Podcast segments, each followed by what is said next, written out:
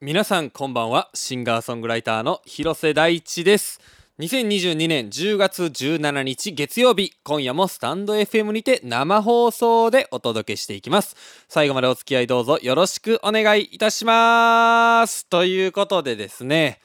やってまいりました。えー、あの昨日ね僕あのノラ・ジョーンズのライブを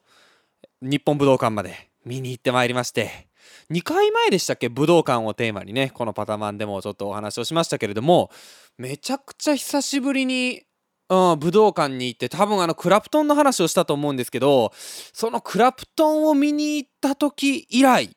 の、えー、久しぶりの武道館であのノラ・ジョーンズ見てきまして。めちゃくちゃ良かったですね。あなんか、なんやろな、感想を言うのが、こう、陳腐になっちゃうぐらい、すっごくいいライブ、でした。うん、やっぱりそのノラ・ジョーンズ、ノラ自身がめちゃくちゃまあ歌ももちろんうまいし、ピアノもあんだけ弾けたらなんか人生楽しいやろなって思うぐらいね、こう軽やかにいろんなそのピアノを弾いたり、その独特なグルーブでね、跳ねたり、時には遊んだりね、うん、本当にあの素晴らしいライブに行ってまいりまして。で序盤の方あそうかまあ一応明日も東京があるんであのネタバレになったらあれなんですけどあのね、あのもしね、ノラ・ジョーンズ行く方は、今から1分ぐらいだけあの耳をあの 塞いでおいていただいてですね、あ序盤にあのサンライズっていうね、あのえー、あれアルバム、2013年ぐらいのアルバムに入ってるやつなんですけど、それを、えー、やってて、でそれがすっげえいいなーなんて思いながらね、こうずっと見てたら、やっぱり最後にね、Come Away With Me と、えー、Don't Know Why のあの、メジャーな2曲でね、最後持ってきたんですけど、いやー、痺れましたね。やっぱ、改めて、あのー、こういうガイタレのライブに行くと、すごくこう、なんでしょうね、気分がいいですね。うん、やっぱなかなか、まあ、ようやくこう、今月はね、あの、ブルーノ・マーズが来日したり、えっ、ー、と、他チケット取ってる系で言うと、俺12月のね、マルーン5とかもちょっと行こうかななんて思ってたりするんですけど、やっぱ改めて、海外のね、トッププクラスのアーティストのライブを見るとすごく刺激を受けますし単純に見てて楽しかったですね、うん、ほんでそのライブがさその盛り上げたりっていうことを一切しないのね、うん、だから最後の曲なんかさ「Don't Know Why」で終わるんやけどなんかもうねそのエンディングがさあの全曲終わって「I, I don't know why I didn't come」で終わってもうあの終わりみたいなね。そのバーンバンバンバンバンバンバンとかそういうの一切ないんですよ。ああいうのもなんかなんやろな職人技を見せられたようなね気持ちですごくえー、いいライブでした。そしてバンドメンバーがねすごく良かったんですよ。まあデビュー当時からねあの一緒にやってる人がいたり、まあ、最近のライブはもうずっと一緒にやってるメンバーでもうほとんどバンドみたいなもんなんですけど本当そのノラバンドのねグルーブがめちゃくちゃ良くて、うん、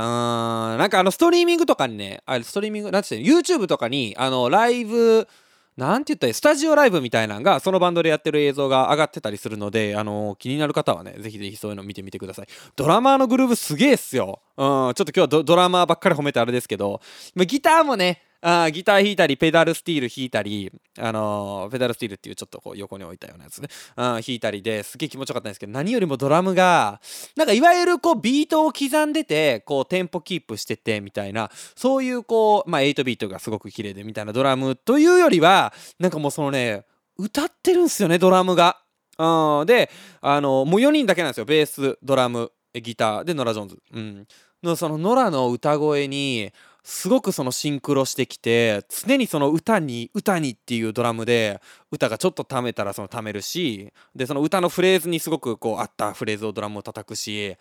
すっげえ良かったですね。うん、ぜひぜひあの YouTube とかにある分だけでもね見ていただきたい。多分東京のやつはねあの配信とかなかったはずなんで、うん、ぜひぜひ見ていただきたいですね。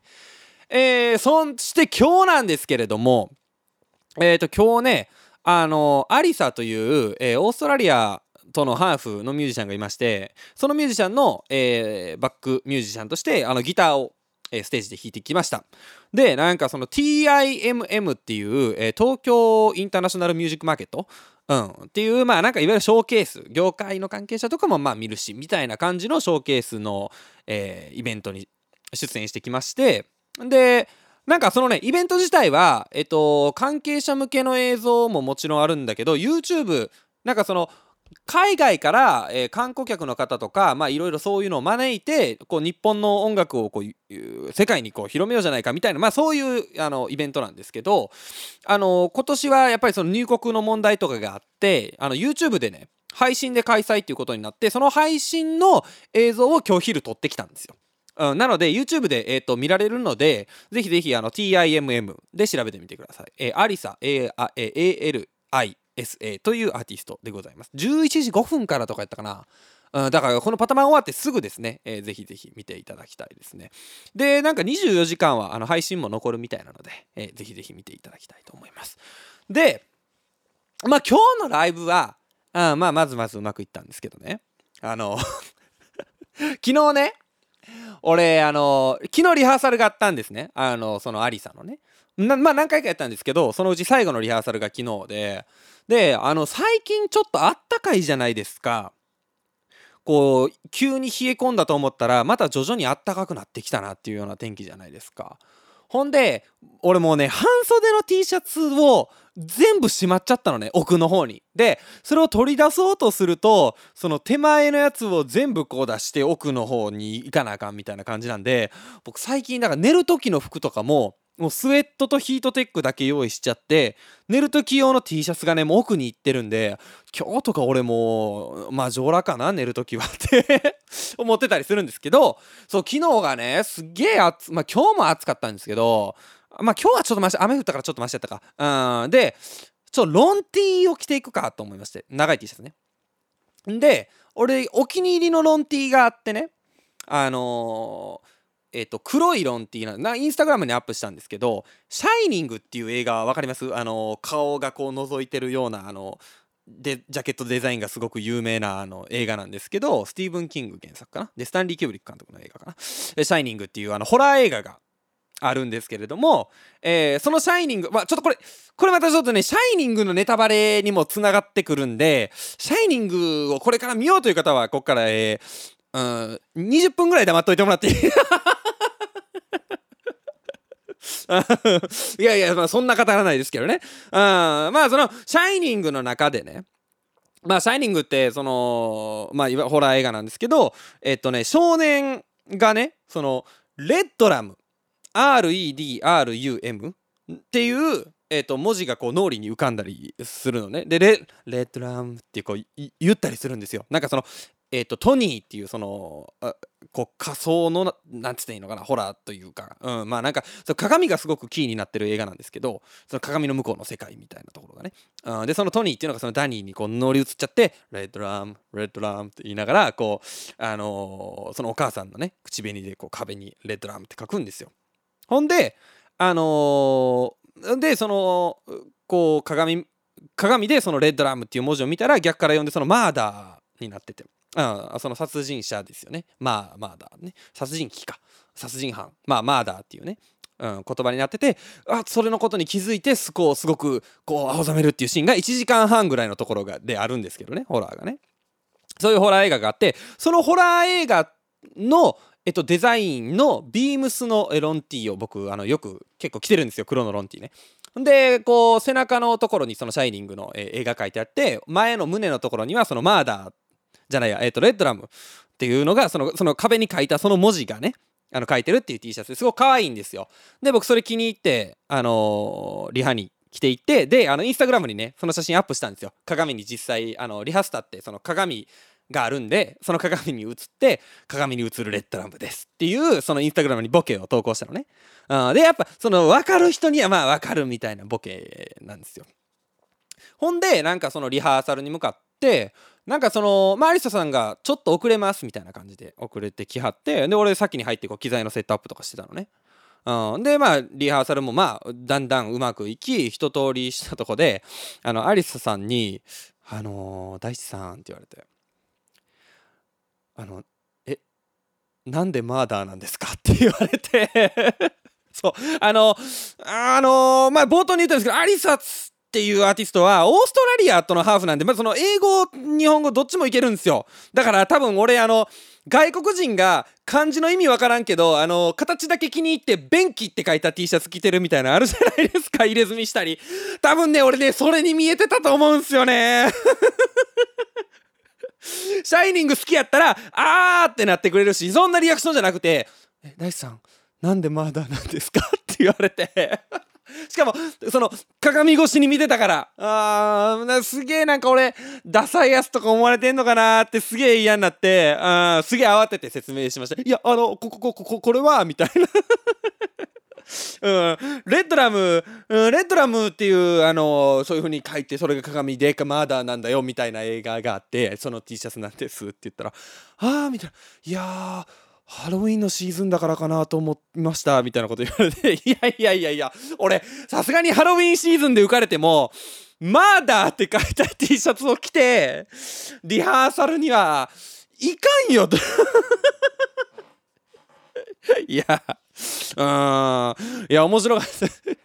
だ俺あの便器とかななんかいやありますよねそういうね筋肉とかなんかそういう外国人と俺多分ね同じ感じになっちゃってましたね。え いや本当に恥ずかしかったです。うん、でなんかそのスタッフの方も結構その英語ネイティブのスタッフ結構多い現場なんでなんかそんなにこうシャイニングが受けずただのマーダーになりました。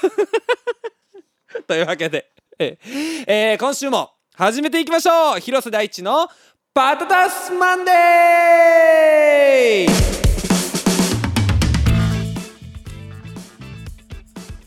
改めましてこんばんはマーダーの広瀬大地です、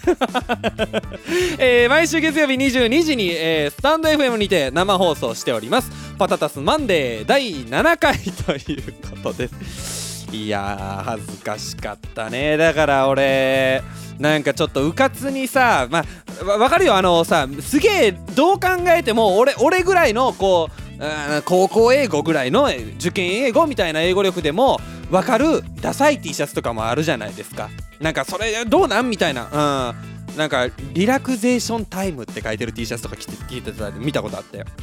なんかそれはどうなの？みたいな。まあそういう意味で着てんのかもしれんけど。うんなんかそこまでじゃないけど俺はおしゃれのつもりでレッドラームを着ていったのにあ完全になんか引かれた顔でマーダーっていう。いやー恥ずかしかったですね、うん、まあでもそのおかげで今日のライブはグループも良かったんじゃないかなと。思います。えー、当番組「パタタスマンデー」ではメッセージを随時募集しております。今夜のメッセージテーマは貯金の話です。今日はね10月17日貯蓄の日ということで貯金の話でございます。メッセージはスタンド FM アプリ内のレターもしくはホームページマンデーパタタスレコーズ .com まで。カタカナでパタタスマンデーと検索してください。テーマに沿ったメッセージ以外にも番組を聞いての感想などもお待ちしております。ぜひぜひ番組盛り上げてください。生放送ならではですね。番組の感想などお待ちしております。えーメッセージを採用された方には番組特製ステッカーをお送りしておりますので、えー、ご希望の方は住所氏名をお忘れなくということで早速いただいているメッセージをご紹介したいなと思います。えー、っとどれからいこうかな。あこれいいですね。えー、パタタスネーム深夜さんからいただきました。ありがとうございます。えー、貯金の話。一番触れたくない話題。これだけライブに行きまくってて貯金なんか貯金なんか。えー、ですが時にアメリカ人たちは貯金よりも使う傾向が高いらしいとテレビで見たので自分はアメリカ人寄りなんだと考えてる。Hello, nice to meet you. これはアリさんに怒られますよ。あこんな適当な英語。めちゃくちゃカタカナですよ。ここに僕の手元に来てる「Hello nice to meet you は」うん。俺が頑張って読みすぎたな。あのうちの来てます、えー、Hello nice to meet you って来てます、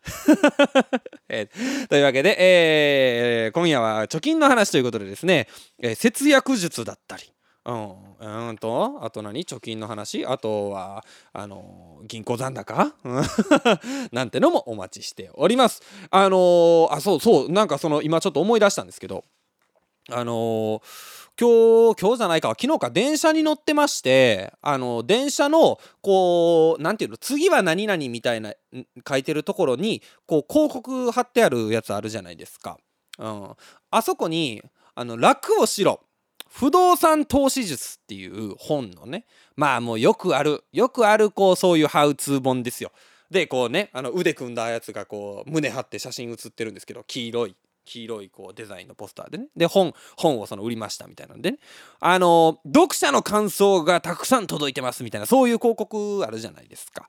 うん、でなんかその要はこれをする不動産投資をやっていくことであの少しえー、楽になりました生活がみたいな、まあ、そういう話が書いてあったり、えっとまあ、不動産投資と言われてもあの何をすればいいのかいまいち分からなかったものがあのすごくクリアになりましたこの本でみたいなことが書いてあって、まあ、8つぐらい書いてたんですよ。うん、でその8つ目がね、えー、俺もうそれだけねメモしたんですよ。お金がないために彼女ができませんでした。本書の内容は楽に簡単にお金が作れます。彼女もゲット !20 代会社員。いや、いやいやいやいやいやいや関係あらへんやん、彼女をゲット。いや、それでもうなんか情けない広告や、まあわかんないですけどね、情けない広告やと思った。あと、20代会社会社員が不動産投資したとて、なんかそれだけでこう彼女が作れるほどのお金って埋めんのかな もっと長い目で見たやつでしょ、不動産投資って。いや、うん、まあなんかあの皆さんのえ投資術うん、あの彼女をゲットしたよっていう投資の話とかもねあきょあの投資して、えー、彼氏ができましたなんていう話も、えー、お待ちしております。えー、引き続きメールお待ちしております。というわけでここで1曲お聴きください。広瀬大地で「Staying Up All Night」お聴きいただいたのは広瀬大地で「Staying Up All Night」でございました。えー、え一晩中ねラジオができたらいいんですけどね。えー、というわけでこちらのコーナーに参りましょう。Weekend Cover! えー、僕広瀬大地がですね毎週末に、えー、YouTube の方にアップしております、えー、カバー曲のシリーズ「ウィークエンドカバーズ」についてその聴きどころだったり、えー、面白いところだったりをねあの深掘りしていくコーナーでございます。今週はですね今週はっていうか昨日はえー、マイケル・ジャクソンの、えー、1983年の曲「ビリー・ジーン」をカバーしました。あーこれはねウィークエンドカバーズってかれこれ20曲ぐらいやってきてんのかな？ちょっとごめんなさい。正確な数は分かんないんですけどまあ約20曲やってきてて。今までで一番難しかったですね。そのあの有名なねあのドゥンドゥンドゥンドゥンドゥンドゥンドゥンドゥンっていうリフをずっと弾きながらあのマイケル独特のねあの歌うん、あのグルーヴ感を歌で出しつつあのリフをねずっとやっていくっていうことがねすっごくすっごく難しい、曲でございました、えー、ぜひぜひ、えー、聞いていただきたいんですけれども。まあっていうか聞いていただきたいしぜひあの世の中のギタープレイヤーにはあチャレンジしていただきたい。あれ簡単じゃないんですよ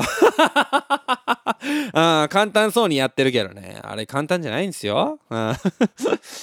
ほんでね、あのー、まあ、ちょっとビリー・ジーンの話をね、えー、せっかくなんでしようと思うんですけど、えー、そう、歌詞がね、結構、あのまあ、例によって和訳をね、YouTube の方につけてるので、ぜひ見ていただきたいんですけれども、結構面白くって、まあ、ビリー・ジーンってこれ、あのまあ、架空の女性の名前なんですよね。うん、で、あのまあ、彼女はとってもね映画のスター女優みたいに綺麗だとでその彼女から一緒に踊らないなんて言われてまあフロア中のねみんなが釘付けの中え俺？俺が踊るんすか？みたいなとこからまあ話は始まってほんで、えー、彼女はね、あのー、私の名前ビリ・ジンっていうの？みたいなね。あで、そこからね、物語は始まりまして。ほんで、なんかその、誠の始まりっていうことですよね。ほんで、なんかその、なんていうの？何をやるかとか行動だったり言動だったりにはまあその気をつけろってみんな言うし、まあ、お母さんもねあの恋人選びは慎重にしなさいよとかねそういうふうにあの言うと。うん、ほんで、あのー、結局そのビリー・ジーンは主張してくるわけですね。あのー、私あの彼の恋人なのっていうことでね。うん、でそのあの彼との子供なのって言って子供を連れてくるんだけれども、うん、でもそうじゃないと、うん、俺はそのビリー・ジーンの彼氏じゃないぞということであのっていう曲なんですよ。すげえあのざっくり言うとね、うん、でそういう曲でまあそのビリー・ジーンはね写真を持ってきたりするんですよ。写真を持ってきてあのほらあなたに似てるでしょと。うん、いうことで写真見してきてまあ確かに似てるなみたいな話になったりするんですけどまあとにかくそういう風にねあのビリー・ジーンは子供を連れてきてでもそあの私はあの恋人じゃ俺は恋人じゃないぜっていうのがあの曲の勘どころなんですけどだからどうやら実はと言いますか兄貴あ兄貴のジャッキー・ジャクソンをこう悩ませたあのファングルーピーと言われる、えー、アーティストと肉体関係を持とうとして近づいてくるファンっていうのをねグルーピーっていうらしいんですけどそのジャッキー・ジャクソンがグルーピーがこういっぱい近づいてきてこう悩まされた。でまあ実際やったんじゃないですかね。そのジャッキー・ジャクソンの息子なんだって主張してきた女の人がねいたんじゃないかななんて思うんですけどね。まあそんなとこからこうインスピレーションを受けて作った曲っていうことであなんかそうなんかなるなそれでさこういう曲を作ってあしかもねそのこの頃から、まあ、マイケル・ジャクソンってすごくメディア嫌いだっていう風に言われるようになるんですねこの時期から。うん、でその途中でねあのまあお母さんも誰を恋人にするか慎重にやりなさいよみたいなことだったりあの何をやるかっていうのもすごく気をつけないといけないよみたいな。うん、だって嘘だってすぐに真実にされちゃうんだからみたいな歌詞が出てくるんですけどそういうところもやっぱりその当時のマイケルのメディア嫌いなところが出てるんじゃないかなってあの僕はあの邪推してるんですけどねあそういうことをあの書いた曲にもかかわらずマイケルの歴史におけるほぼ最大と言っていいんじゃないかっていうヒット曲になってるっていうね。なんかそのまあファンの人をというよりかそのグルーピーと言われる特殊なファンの人たちですけど、まあ、ファンの人に対して「なんやこの野郎」というように歌ってたりあのメディアに対してね「なんやこの野郎」って歌ってるような曲があの1位を取ったりあのヒットするっていうなんともちょっとこう皮肉な感じがするというか。しかもねあのね YouTube でもどうやら、えーと、ガンズの「Sweet Child of Mine」とアーハの「Take on Me」に次いで3番目に10億再生された曲らしいですよ。うん、それぐらいのヒットを、えー、ビリジーンが出すと。ということになったんですけど すげえ皮肉な話ですよね。はいということでですね、まあ、せっかくなのでお聴きいただきましょう。まあ歌詞はねもちろん、えー、僕の言ってたギターを弾きながら歌うその様にもぜひ注目して聴いていただけたらなと思います。広瀬大地のウィークエンドカバーズで、えー、マイケル・ジャクソンのビリー・ジーン。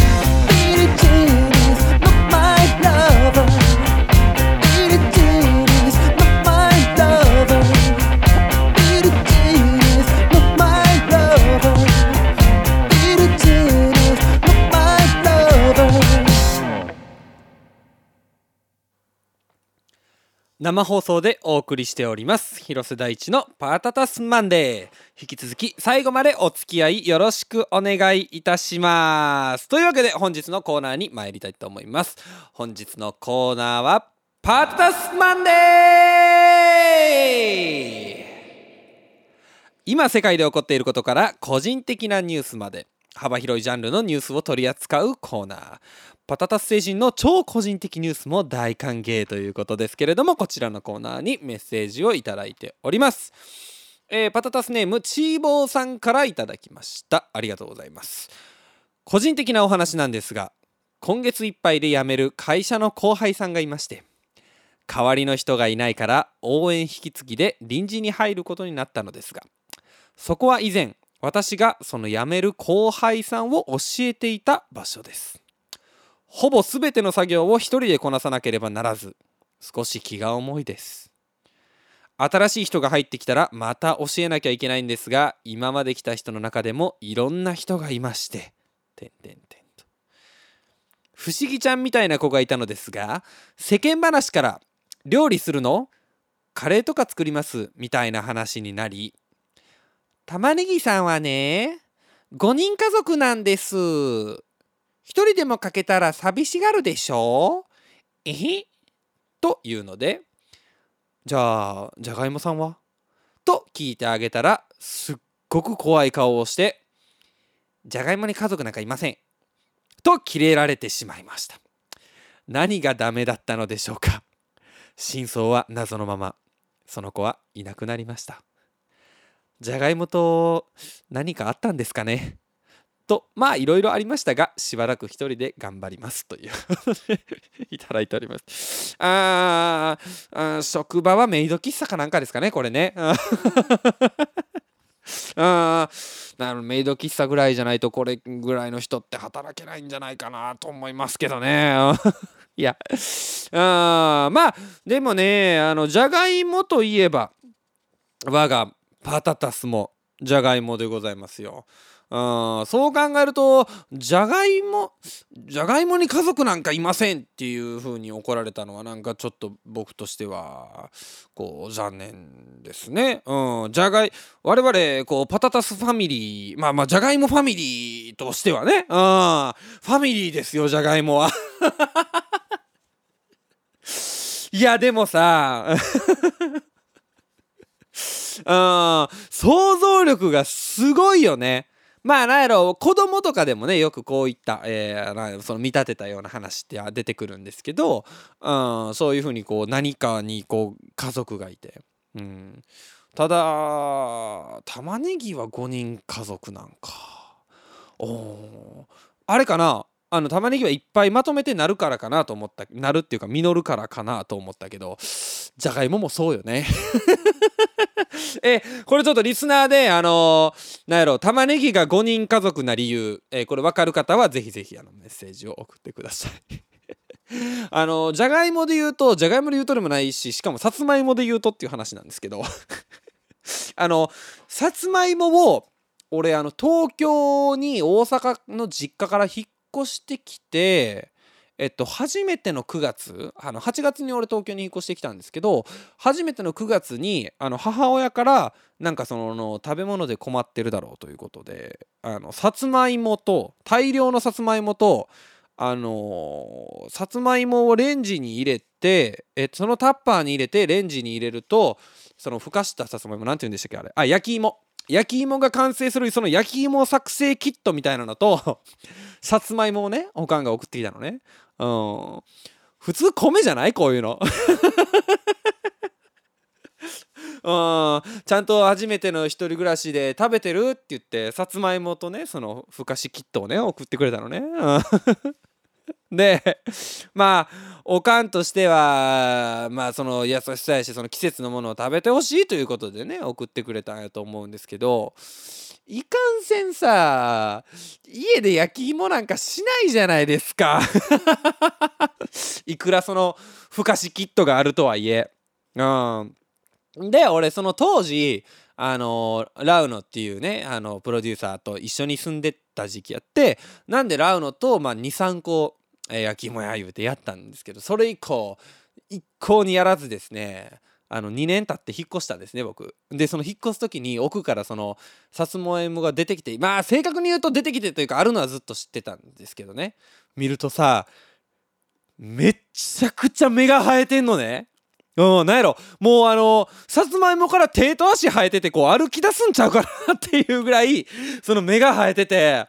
うんなんかあんなにうんあんなに芽が生えるもんなんですね芋って、うん、ほんでまあそれで言うと、えーさつまいもがねあのなん10個ぐらいこう手と足が生えた状態になってたんであれはあー10人家族やったかもしれないですね。うん、玉ねぎは5人家族。えじゃがいもは、えー家族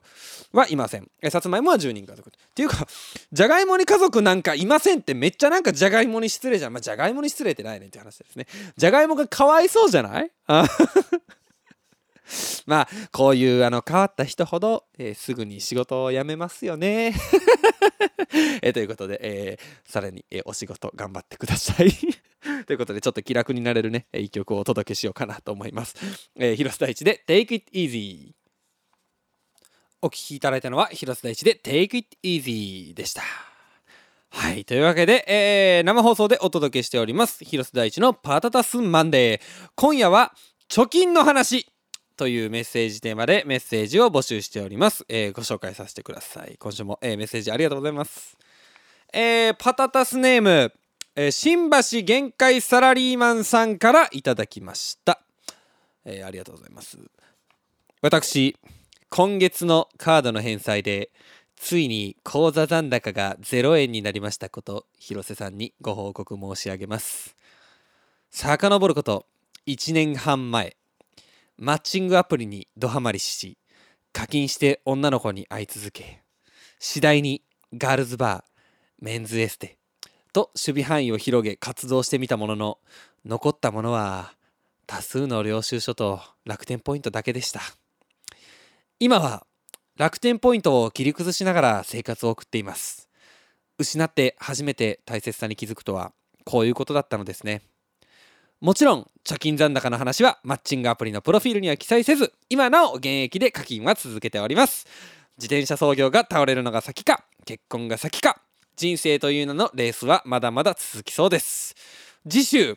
新皿ついにカードの上限10万になったってよです。お楽しみに。ということでいただいておりますけれども。あの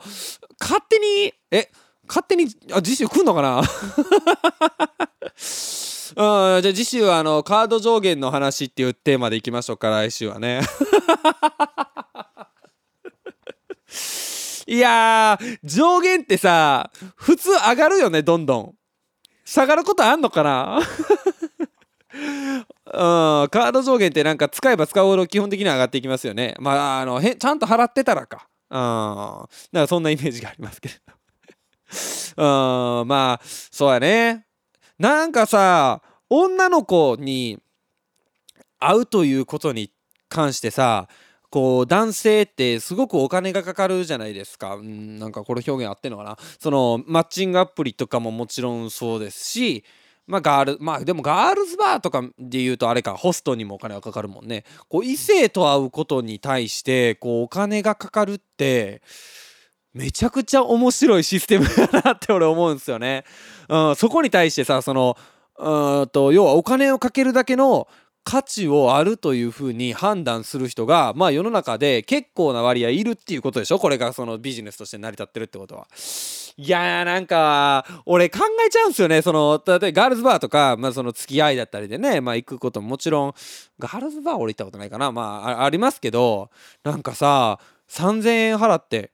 こう要はとこう何十分3,000円みたいな感じで喋るわけじゃないですか。なんかその向こうはさ3,000円もらってるから喋ってるのであって別に俺と喋りたいから喋ってるわけじゃないじゃないですか。なんかそれってうんなんかこう例えば俺そういう時もねこのラジオやってますからうんそれこそね連れて行かれるキャバクラみたいなところでめちゃくちゃエピソードトークで回すんですけど うんなんか受けても気持ちよくないんすよね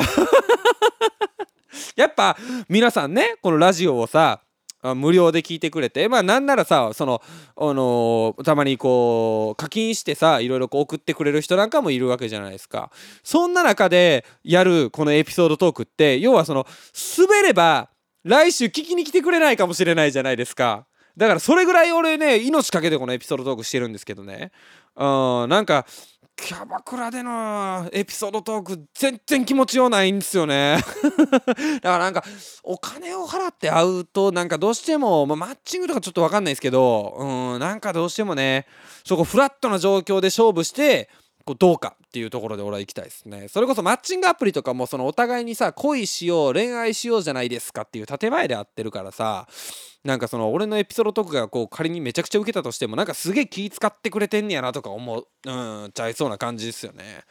うんまあちょっと次週あのえ、新サラさん 新サラさんついにあの自称新サラになりましたね、え、新サラさんがあのカード上限が、え、変わるらしいのでお楽しみに。えー、続きましていただきましたのは、えー、パタタスネームみさきさんからいただきました。節約術。私は生活費などは毎月仕分けています。生活費などの通帳を作っているので生活費などはこちらの通帳に入れてなるべくカードを使わないように。それとご飯は自炊。お仕事がある時はなるべくお弁当を作って持って行っています。貯金は将来のためでもあるし自分磨きや趣味資格だったりにも、えー、使いたいので、えー、ちゃんと貯金をしておりますということでいただきました。真面目ですね。うん、やっぱパタタスファミリーにもねこれぐらい真面目なパタタス星人がいてもいいんじゃないでしょうか。これカードはなんかその使う派と使わない派またいろいろこうありますよね。まあもちろん自炊だったりお弁当っていうのは本当なんだろなそれ以上でもそれかでもないというかそれが一番ベストですけど。うん。俺は基本カード使ってでもあのー、毎月のその何て言うの俺逆で毎月振り返りで仕分けてます。あの今日、えー、今月何日にいくら使ったみたいな何ていうのあの小遣い帳みたいなやつをずっとつけてましてそれをえっとまあていうか俺そのいわゆるこう個人事業主だったり会社の経費だったりがあったりして自分のその経費として所得をその控除できる分とかがあったりするのでその僕は毎月その前月の領収書とかを振り返る時に自分のその何にいくら使ったっていうのは全て仕分けてますね。うん、はい。というわけで、えー、続きましてパタタスネームチーボーさんからいただきました。ありがとうございます、えー、貯金ではないんですがやたらと財布にはポイントカードがあります。気づいたら期限が切れていたりレジでカード作りますか？お得ですよ。と半ば強引に聞かれてじゃあなんてことも。ポイントも貯めるためにわざわざ多めに買ったりしたらなんか意味ないですよね。よくやってしまうんですが皆さんポイントカード持ってますか？ああ気になるね。気になる俺も皆さんのポイントカード事情。うん。俺はねポイントカードはね基本的にはね作らないんですよ。あのなぜかというと、えっ、と、まず俺財布を持ってないので。あの、財布に、えっ、と、そのポイントカードを入れとく財布がないから。っていう理由で俺はポイントカード作らないっていうのと、まあそのポイントのための、そのなんか1%とかあるじゃないですか。その1%をこうポイントのを貯めようということに頭を使うのがなんかちょっと嫌なんですよね。あなんか俺親父に昔あの言われたことですごくあのこうちょっとグッときてる言葉があるんですけど昔その引っ越し初めて東京に行ってねもう初めての一人暮らしですよで家賃がこういくらだとかいう話をね親父にしてたんですよどこどこに住みたいみたいなでもなかなかいい家がないみたいなねほんで、まあ、家賃これ、これやとここれぐらいの広さしかないね、みたいな。でもこういう家がいいね、みたいなこと言ったら、いやー、第一よと。家賃を下げる方向に考えるんじゃなくて収入を増やす方向に考えたらええんちゃうかって言われて。うん。まあまなんやろな。うん、まあ分かってんねんけどねっていう。いやそれがそんな簡単にできたら苦労しねえよっていう話なんですけどまあまあ確かにあのー、まっとうやなと思って。俺ポイントカード割とそういうところがあると思っててポイントを貯めることに頭を使うんだったらなんかその1%ぐらい収入増やせる気がするそのそこに使う頭で。うん、なんかそれをね親父に言われたことがすごくあの記憶に残ってますね。であとは俺その財布をねなくしたなんていう話を前パタタスマンデーでもしたかもしれないんですけどあの財布をね、えー、過去に3回なくしてるんでもう僕はね財布をね持っちゃダメやと。思ってるんで僕はね今もうそのカード入れみたいなものだけあの持ってて小銭とかもいつも持ってないですしなのでポイントカードももちろんもでもね俺ね結構ねこうこう見えてというかねこう器用なところがあるんですね僕ね、うん、だからレジであのカード作りますかお得ですよっていう。まあそれぐらいやったら全然俺も断るけどなんかそのさあの結構グイグイ来る人いるじゃないですかその何て言うの？いやでもこれこれやったらもう今日から使えますよみたいな。なんかもうそのやり取りがめんどくさくてカード作っちゃうことがあるんですけど、でも俺カード入れを持ってない。まあ、財布を持ってないじゃないですか。だからその家の中にカードを置いとくところがあるんですね。で、思い出した時はそっから持っていくんやけど、その食べる気がそもそもないから持っていくの忘れんのね。そしたらさ、次そのお店で、ポイントカード持ってますか？みたいな。あ、いや、あの、前作ったんですけど忘れまして、みたいな。いや、あの、今日作っていただくと、それ合算できますよみたいな。また、そう、ぐいぐい押されて。で、俺、同じ店のポイントカード3枚とか4枚あったりするんですよね。あ作らへんのに気弱いの俺これやめたいわ自分で あまあ皆さんのねポイントカード事情も、えー、ぜひぜひ教えてください、えー、というわけで、えー、皆さん今週もたくさんのメールをありがとうございましたえー、ここで1曲お聴きください、えー、広瀬大地で「メモリーズ」パタタスマンデーそろそろお別れのお時間です。今夜の放送はスタンド FM 内でのアーカイブはもちろんスポーティヒャ 過去一で噛みましたね。えー、Spotify や Apple のポッドキャストでも、えー、無料でいつでも聞き直すことができます。今日の放送だけではなく過去の放送のアーカイブもありますので、えー、ぜひチェックしてみてください。めちゃくちゃ噛んだ。お知らせです。えー、10月21日金曜日。今週ですね、いよいよ今週の金曜日、渋谷のセブンスフロアにて、ワイミー主催のイベント、フラワーリングシーズンボリューム3への出演が決定しております。チケット販売中ですので、ぜひお越しください。当番組パタタスマンデーではメッセージを随時募集しております。来週のメッセージテーマ、えー、来週10月24日はね、僕調べたんですけど、文鳥の日か国連の日らしいです。なので、ペットの話か、あ世界の話、うん、あでもそうやな。今日あの冒頭オープニングトークでね僕がマーダー、えー、殺人、えー、僕が殺人 T シャツを着てたということもありましたので、えー、世界の話。え世界旅行に行った話でもいいかもしれないですしあなんかその外国なんでしょうね外国人日本に来た外国人との話とかでもいいかもしれないです、えー、世界の話。えーということで、えー募集したいと思います。メッセージはスタンド FM アプリ内のレター、もしくはホームページ monday.patatasrecords.com まで、カタカナでパタタスマンデーと検索してください。テーマに沿ったメッセージ以外にも各コーナーへのメッセージもお待ちしております。また、ツイッターではハッシュタグパタマンで皆様の感想ツイートもお待ちしております。ということで、えー楽しみですね、世界の話。えーメール来ております。えーパタタスネームマーチャルさんからいただきました。ありがとうございます。え私はいつも某薬局にて毎回 D ポイントカードをお付けしておきますねと言われ、あ、あの、いりませんの、